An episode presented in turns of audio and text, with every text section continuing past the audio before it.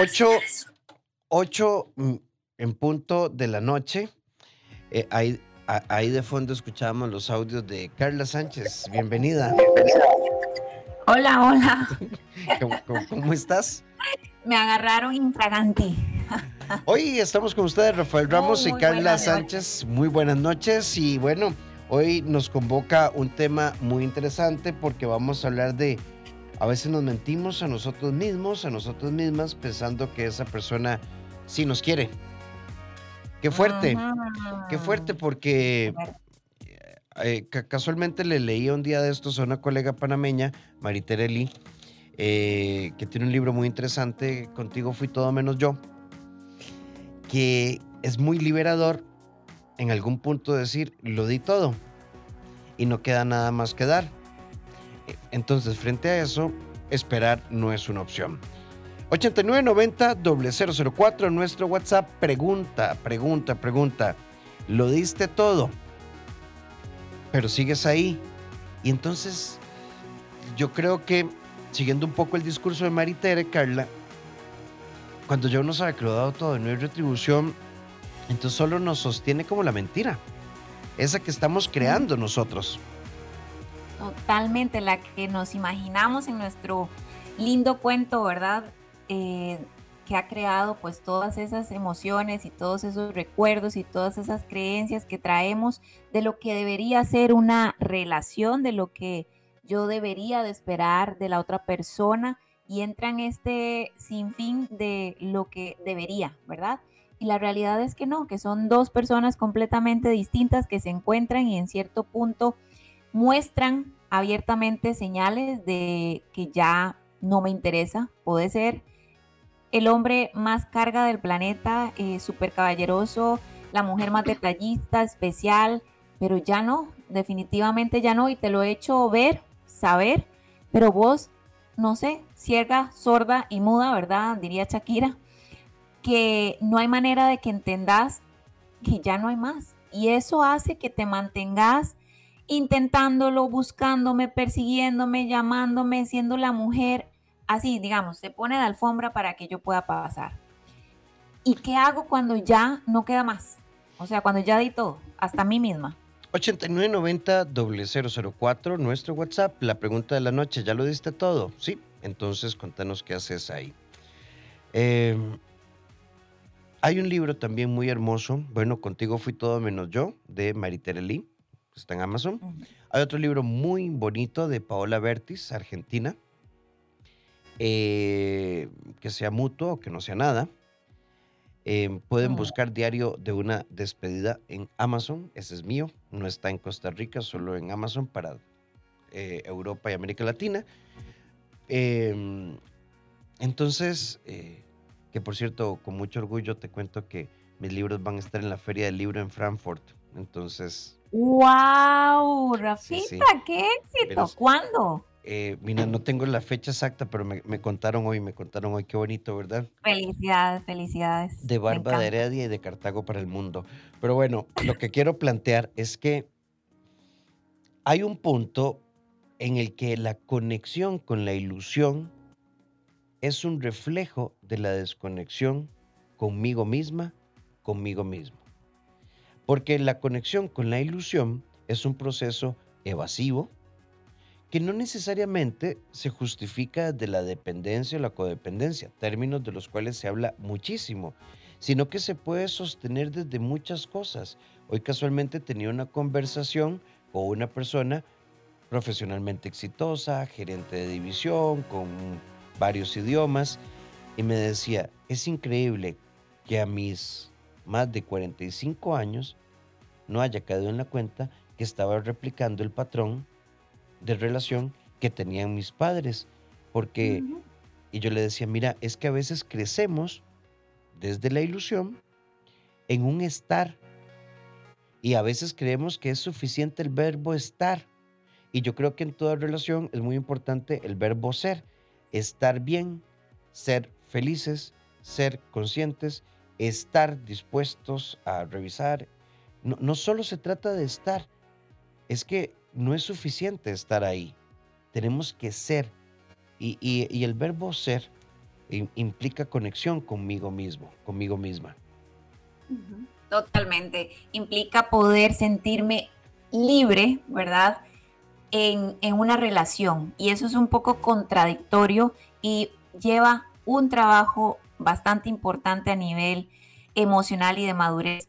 Poder entender que podemos estar en una relación, es más, podemos estar casados, pero yo sigo siendo una mujer o un hombre de cierta manera libre. ¿Libre en qué? No libre para ir a ser loco, ¿verdad? Y, terminar justificando infidelidades. No, libre para pensar, para decidir, para ser, como decías vos.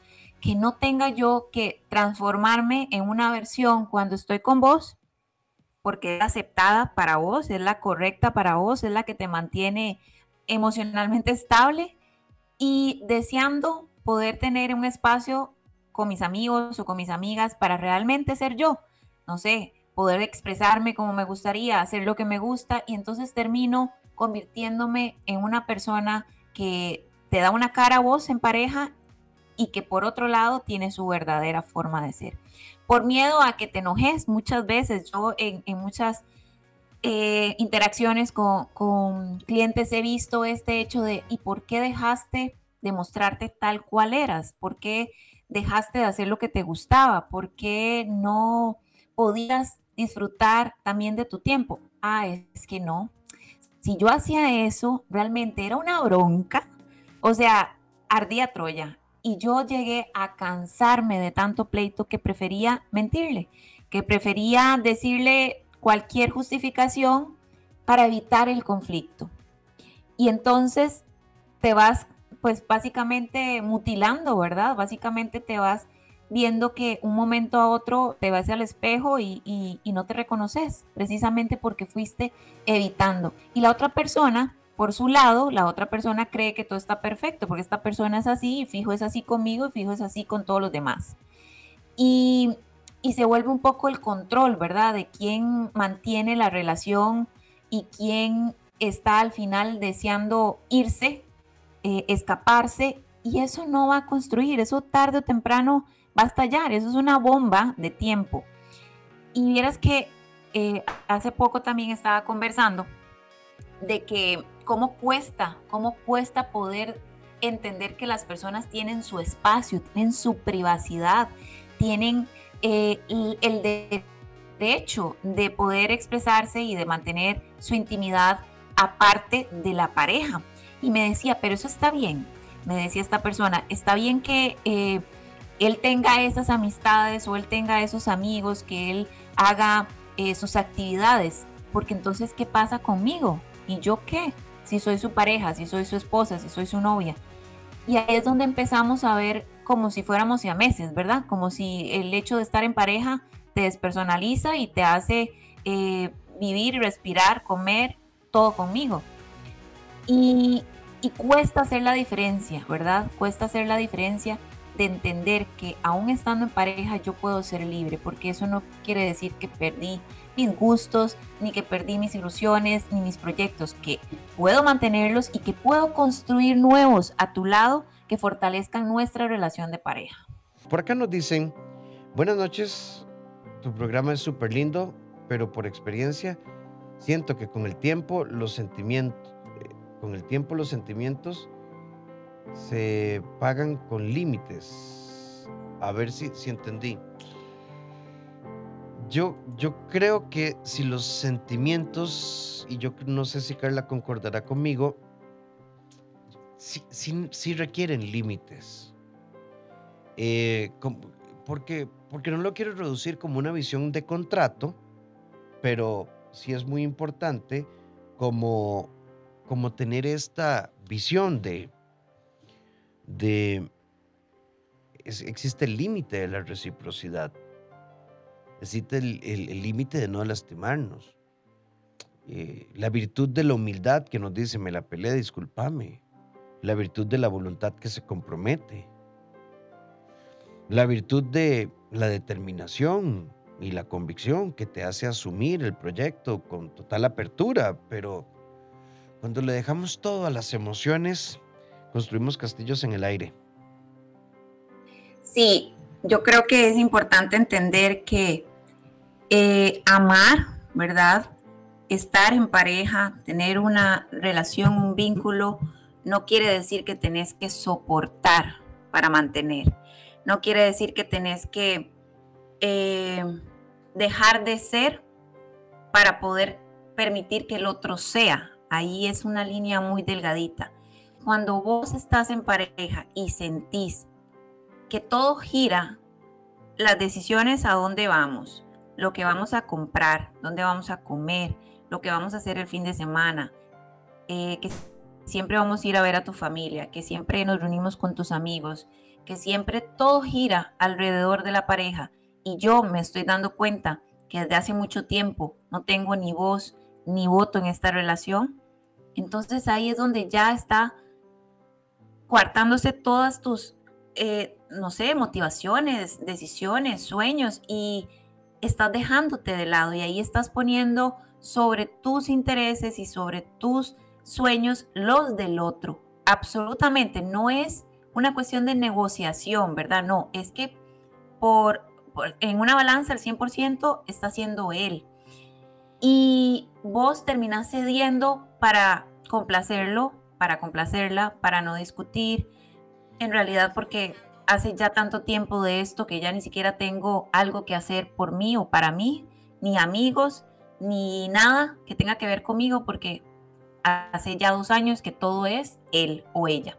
Entonces ahí es donde estás dándote cuenta que todo lo que haces gira y es por el bienestar del otro. ¿Y qué pasa con vos? ¿Qué es lo que estás haciendo con vos? ¿Dónde quedó esa persona con ilusiones, con sueños, con metas, con construir un futuro? Sí, con esta persona, pero también realizándote vos. ¿Y sabes cuál es el más terrible de las realidades, que lo has hecho todo por no perder a esa persona. Y cuando te das cuenta, ya eso está más que perdido. Acá en el 8990 también nos dice una amiga por experiencia, quiero contarles que yo lo di todo, di muchas oportunidades. El problema nuestro no fue infidelidad ni nada de esto, es que él no quería salir de su casa. Empecé con él a los 28 y a los 41 años tomé la decisión de irme. Porque nunca realmente quiso irse. Y todavía me escribe y me dice que yo no supe esperarlo. Bueno, yo creo que 13 años, ¿verdad? No sé si hay que pasarle, hay que pasarle el, decreto de simplificación de trámites, pero, pero yo creo que 13 años. Sí, perdón, porque yo, yo creo que 13 años mm, es una espera bastante amplia. No quisiera llamarla desproporcionada porque cada quien tiene su ritmo, pero 13 años es mucho tiempo. A ver, no es lo mismo empezar a jalar a los 20, esperarnos a los 33, a tener 30 y cruzar el umbral de los 40 no tener claro hacia dónde vamos.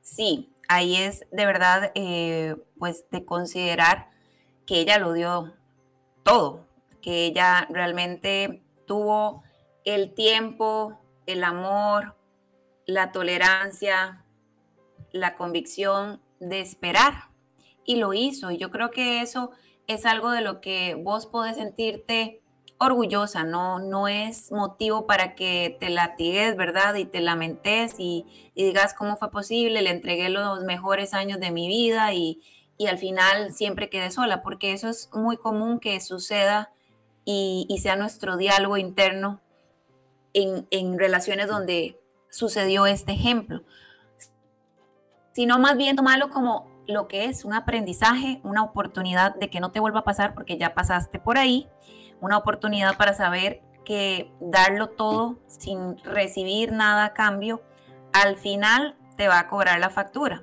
Entonces, si lo diste y lo hiciste eh, de corazón, aplaudite eso, porque al final vos tuviste la, capacidad de darlo, la capacidad de eh, entregar lo mejor de vos. Y listo. Esa es una lección aprendida. Eso se aplica para eh, vos como mujer, en tu madurez, en tu aprendizaje y saber que darlo todo no significa quedarte esperando una eternidad, sino estar pero también tener de vuelta lo que te mereces, ¿verdad? Lo que realmente hace que una relación crezca. Me, gusta mucho los verbos que estamos hablando. No alcanza a estar, aunque tenemos que tener un estar consciente. No basta ser personas que viven de la esperanza, sino personas que viven y palpan lo que quieren. Y está el tener, o sea, y yo creo que este es un requisito muy importante, Carla, tener, tener certeza, eh, tener compromiso, ese tipo de cosas es realmente importante no perderlas de vista. Eh, y, yo creo que, este, este proceso de, de seguir sobre la línea de esperar a que le nazca, pues es una elección, pero es una elección a veces compleja. Sí, yo sinceramente no tengo por qué esperar a que alguien le nazca o no le nazca amar o, ser detallista o todo lo que en realidad conlleva la palabra, ¿verdad? Amar.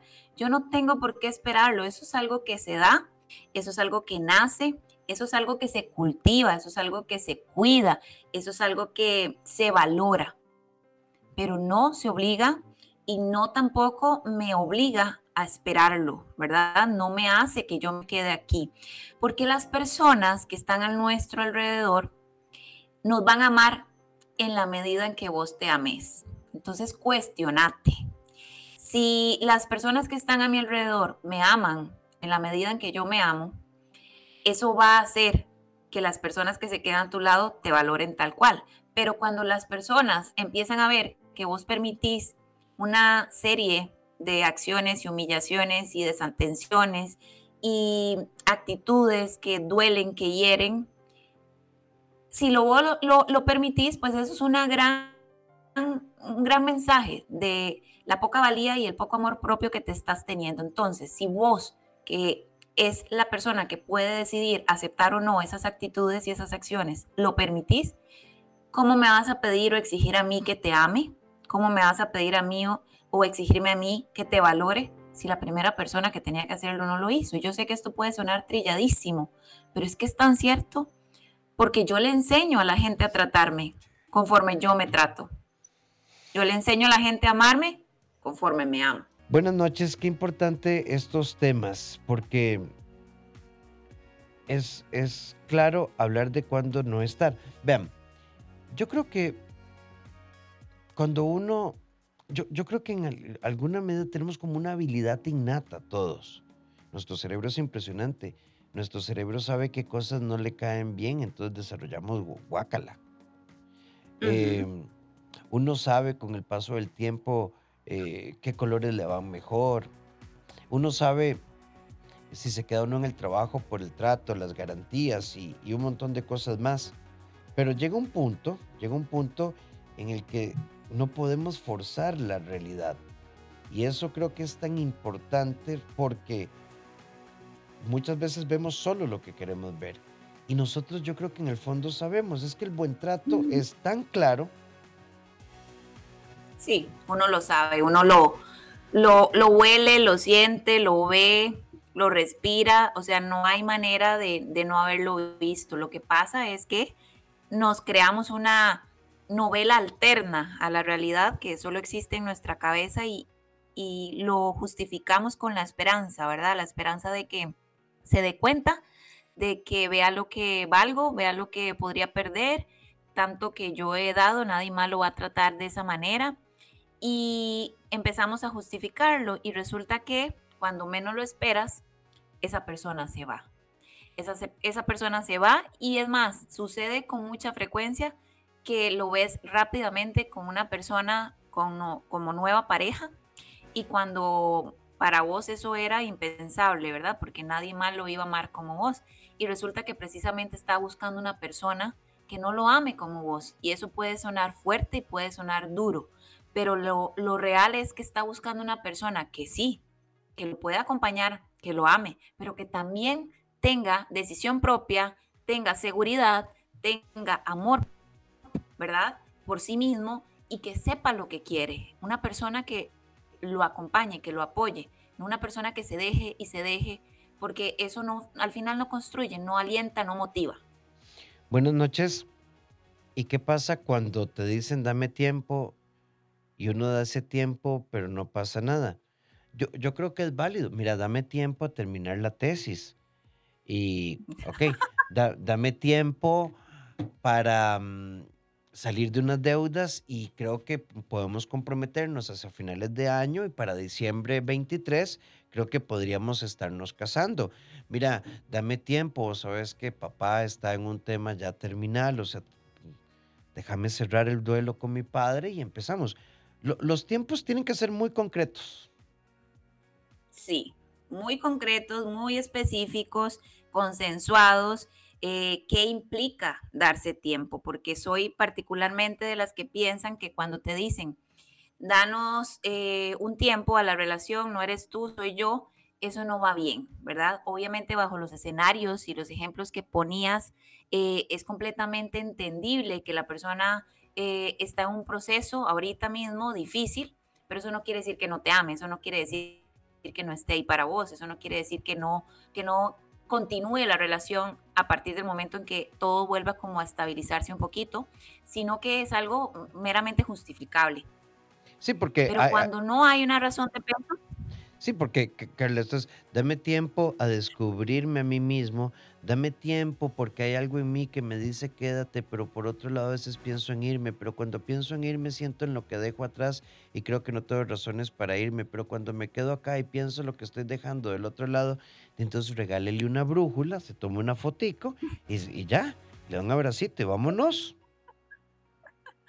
Sí, yo creo que nadie debe permitirse ser una duda, ¿verdad? En, la vida de otra persona, ser una posibilidad en la, en la vida de otra persona. Yo soy una decisión en esa vida de esa otra persona o prefiero no ser nada realmente. Hay que ser muy concretos y muy fuertes en eso. Vamos con este audio. Buenas noches amigos de Bésame, soy Sofía. Eh, sí, la verdad que sí es muy cierto lo que ustedes están diciendo porque yo fui una que yo di al exceso, al extremo. Y yo decía, con tanto amor que le doy y con tanto chineo que le estoy dando, pues nunca se va a ir, siempre va a estar ahí. Sin embargo, muchas veces este me olvidé de mí, me olvidé de dar mi amor a mí misma por preferir dárselo a él. Y al final la que quedé mal soy yo porque Hace una semana la relación se acabó y él me dijo que estaba cansado de mis inseguridades y que estaba cansado de, de mi manera de ser. Entonces, sí, qué fuerte. ahora que no hay que darlo todo, sinceramente. Qué fuerte, qué fuerte lo que dice esta amiga. Tal vez me corrige si lo estamos escuchando o, o interpretando mal. Lo di todo para que quisiera quedarse. Es que así tampoco. Yo lo doy todo porque es mi forma de amar, lo doy todo en reciprocidad, lo doy todo en mutualidad, lo doy todo porque cooperación, lo doy todo porque hay mutuos beneficios. Em, y entonces aquí el tema es una revisión interior, porque eh, eh, esta fue una elección muy mía, darlo todo a pesar de. Sí, eso, me, recuerda un montón a, al podcast que tuvimos hace poquito vos y yo, ¿verdad? Que hablábamos sobre eh, darlo todo en una relación, hasta qué punto eso está, está bien eh, para vos o, no. Y es justo eh, esta diferenciación que haces. Cuando vos sos una persona muy segura de lo que sos capaz de dar, también de lo que querés recibir, perdón, y lo tenés muy claro, tu forma de ser es empático, servicial, agradable y estás ahí para hacer sentir bien a la otra persona, pero eso lo haces porque así sos, ¿verdad? Con él o con tu familia o con tus amigos. Ok, esa es una manera muy linda de hacer las cosas, dándolo todo de forma excelente. Y si la otra persona o las otras personas lo valoraron, lo aprovechan, qué bien. Si no, y me hacen sentir mal y me devuelven algo que yo no estoy dispuesta a recibir, pues con dignidad me levanto y me voy y sigo con mi vida porque en mí está la capacidad de hacer las cosas de corazón y listo. Soy cortante en el momento que veo que la otra persona no lo está logrando, yo no tengo por qué seguir invirtiendo en eso, sea amigos, sea compañeros o sea pareja. Pero cuando yo estoy haciendo algo por miedo a que me dejen, por miedo a que me abandonen, ahí está completamente fuera de lo, de lo, que, de lo que hace el principio de amar a una persona y en una relación de pareja. Eso dista mucho. En nuestra sección La vida soy, quiero proponerte esto. Se brilla distinto cuando la confianza proviene de uno mismo y no de la validación de los demás. El brillo es auténtico. Cinco sentidos en un solo sentir. Bésame de noche.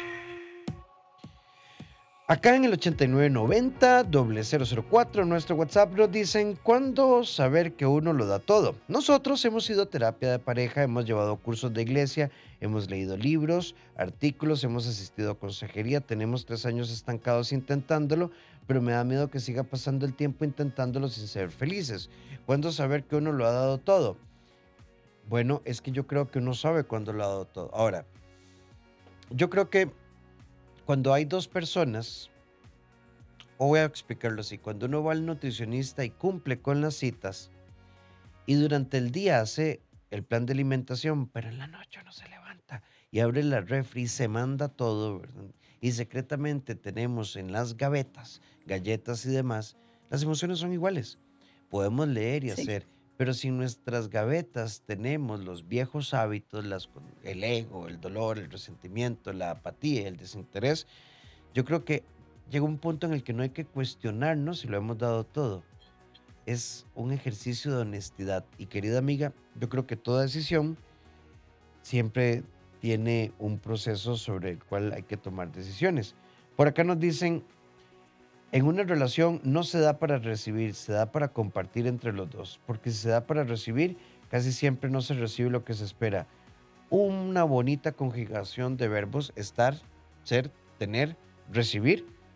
Yo sí lo sostengo, pero me encanta lo que nos dice este amigo Carla, compartir. Sí, eh, realmente si estamos juntos es porque hay un objetivo en común y implica tanto de parte tuya llegar a ese objetivo como de parte mía, ¿verdad? Muchas veces eh, las relaciones pueden pasar por situaciones difíciles y eso no quiere decir que vaya a terminar, no quiere decir que esté mal, no quiere decir que echemos toda la borda, sino es la capacidad que vamos a tener ambos de poder llegar a un punto de acuerdo, un punto medio desde el amor, no desde mi dolor, no desde mi ego, no desde mi reclamo, no desde mi queja, no, no, ambos, los dos, con la capacidad de no sacar todos los trapos sucios, sino esta situación en particular, cómo la vamos a arreglar. Yo estoy dispuesto a A, B y C, ok, y yo estoy dispuesto a D, E y F. Y vamos a intentar desde el amor poder llegar a un acuerdo, porque si yo llego a tratar de solucionar un problema, un desacuerdo desde mi posición de queja, desde mi posición de dolor, desde mi posición de ego, porque yo sé que tengo la razón y él no lo quiere aceptar, ahí están perdiendo los dos. Es que díganme ahí quién gana. No gano yo, no ganas vos, no gana la relación, ahí perdemos todos. Entonces, cuando uno de verdad quiere luchar por una relación y quiere poner lo mejor de uno para que la relación sea exitosa y por lo tanto vos y yo también, bajemos la guardia, bajemos la guardia. Eh, por acá nos dicen, ah bueno, hay una amiga que está escribiendo, hay otra persona que escribió y borró el mensaje. Eh, si mandan un audio, porfa, que sea minutos, que hay audios muy larguitos, que no podemos, un audio cuatro minutos no lo podemos pasar al aire. Eh, es normal que uno sepa que lo dio todo, estar clara de que tomó una buena decisión, pero sentirse triste, claro. Claro. Es que... Eh, sí, sí, raro sería que no, no sienta nada, no sienta feito, ¿verdad? Que, que como si no hubiera pasado. Eso sí sería como, ok, ahí no había nada desde hace mucho tiempo. Pero por supuesto que es parte de terminar una relación el hecho de sentir dolor, de estar triste, de, de la famosa cabanga. Eso es parte que viene con la ruptura. Ahora bien, eh, lo que haces a partir de ahí, las decisiones que tomas a partir de ahí, los pensamientos que elegís tener a partir de ahí, es lo que puede hacer la diferencia y es lo que puede hacer que vos, tengas la oportunidad de recuperarte y de tener eh, ahora sí que el chance de ver por vos y de hacer aquello que tal vez tenías de lado, ¿verdad? Enfocarte en lo que vos querés a partir de aquí. Em, vamos a ver, me identifiqué con el tema. Yo hace dos años que se terminó una relación de ocho, con una hija de por medio. Muchas veces seguimos por tratar y tratar, pero te das cuenta que eso no es justo para nadie. De hecho, caí sin darme cuenta en dejar de ser yo misma, no sé si por amar o por rutina, pero la clave es cuando empiezas a sentir que estás perdiendo tu esencia. Eso es un signo de que algo no está bien. Y estoy de acuerdo con vos. Y, yo creo que una segunda oportunidad nunca, nunca puede ser un experimento. Tiene que ser un proyecto. Si no estamos comprometidos en el proyecto, no es una segunda oportunidad, es un enredo. Y además que en una segunda oportunidad ya vos sabés y tenés muy claro los botoncitos que apretar, ¿verdad? Para que la otra persona reaccione bien o reaccione mal. Ya conoces de qué pie cojea y eso puedes utilizarlo a tu favor para construir una nueva oportunidad o para terminar de sepultar este intento, ¿verdad? Y que sería un intento fallido. Sin embargo, eh, eh, cuando hay hijos de por medio, obviamente que el panorama cambia, que las circunstancias cambian, que eso sí amerita, yo creo que una dosis de, de madurez mayor, ¿verdad? Cuando hay hijos y sobre todo entender que esta relación se terminó conmigo como pareja, pero eh, nos divorciamos como pareja, pero no hay, divorcio de padres a hijos, ni debería de haber separación de padres a hijos. Entonces, muchas veces caemos en el, en el que por los hijos nos vemos y tratamos de entrar ahí a ver qué tanto puedo tantear el terreno y hay que ser muy claros, ¿verdad? Vamos, a nivel afectivo. Vamos con este audio. Es decir, con respecto al audio anterior, eh, yo le di amor de más. No solamente porque no quería que se fuera, sino porque es mi manera de amar, mi esencia. Pero uno erróneamente a veces uno dice, nadie, como nadie lo va a tratar como yo, nadie lo va a amar como yo, él se va a dar cuenta de eso y va a querer siempre estar a mi lado. Sí, amiga, pero estas ideas están un poquito, un poquito equivocadas. Uno no, no está porque yo soy lo mejor que le ha pasado, porque estás pensando por él. El tema es si construimos algo que nos haga felices. Sí, la esencia de ella nos mencionaba y, recuerdo eh, su nombre en el audio anterior y nos decía que bueno, que ella lo dio todo y, y estaba afirmando que lo hace porque es su esencia, porque así es ok, si esa es tu forma de ser, está muy bien, está parte de, la manera en que tratas. Ahora lo que tienes que abrir es bien los ojitos y ver en dónde vas a colocar toda esa buena intención y esa forma tan linda de ser, porque no todo el mundo está preparado para recibir, no todo el mundo está listo para recibir, no todo el mundo quiere recibir. Entonces, enfócate en darte toda esa gran capacidad de amor en esa persona que sos vos. En nuestra sección de pareja queremos proponerte cuidado con esto. Puede haber admiración, pero no idealizas, idealización. Cuando admiramos reconocemos virtudes, cuando idealizamos creemos que la otra persona es demasiado. Y esto puede ser una proyección de nuestras carencias. Hagamos de esta noche una noche especial. Vamos a correr en los últimos minutos que nos quedan. Por acá nos dicen, Carla, yo tuve una relación donde di lo mejor de mí, pero cuando por una decisión de esperar hasta el matrimonio para tener intimidad, se acabó la relación porque él decía que no podía estar sin intimidad durante tanto tiempo y evidentemente me hizo decepcionarme mucho a nivel general. Ahora disfruto mi soledad. No me duele lo que di en la relación, pero sí me hizo quererme, querer mejor por una temporada estar sola. Bueno, yo diría aquí que aquí hay dos temas. Yo creo que esto no se trata de si él tenía la razón o vos. Nos encontramos frente a una realidad, teníamos visiones diferentes de la sexualidad y si no se pueden conciliar, entonces es muy honesto decir, bueno, así no podemos. Por acá nos dicen, Carla, estoy deprimida porque tomé la decisión de alejarme de una persona tóxica. Me estoy enfocando en mis entrenos en el gimnasio, esta vez estoy decidida a no volver atrás. Pues yo te felicito. O sea, esa depresión es la mejor depresión que puedes tener en este momento porque es pasajero, porque te vas a llegar a sentir mejor. Estás haciéndolo súper bien enfocándote en el gimnasio, enfocándote en vos y llorar lo que haya que llorar, secate las lágrimas y seguí adelante que cuando menos lo pensás, esto habrá pasado. Y ahí sí vas a tener toda la seguridad y la tranquilidad de que tomaste la decisión correcta. Pero de momento seguí en ese camino porque lo estás haciendo súper bien. Lo dijiste, estoy deprimida, pero terminé una relación tóxica y no pienso volver atrás y me estoy enfocando en mí. No tengo nada más que decir que lo estás haciendo súper bien. Por acá nos dicen, hola, quiero comentar el tema. Me identifiqué con el tema. Yo hace dos años que se terminó una relación de ocho. Ah, perdón. Este ya lo leímos. Ese ya lo hemos leído. Sí, nos agrega la amiga, era acá. Qué bonito conectar con ustedes. Gracias por leer mi comentario y los escucho desde New Jersey, USA.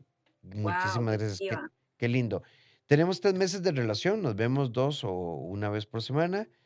Eh, tiempo de calidad, comunicación y pasamos la noche juntos siempre. Nos tratamos como pareja, somos exclusivos y amigos y la familia ya saben quiénes somos y compartimos planes a futuro. Decidí preguntarle por ser novios. Ella me dice que sí quiere, que solo ve su vida conmigo, pero quiere que nos conozcamos más, que no vaya a hacer que en dos meses la deje. Le dije que te entiendo y está bien, pero que sepas que si tienes dudas, me lo decís ya y no perder el tiempo. Ay, amigo, pero o sea, son 12 semanas y usted ya está pidiendo garantías de por vida. ¿Por qué no se enfocan en construir?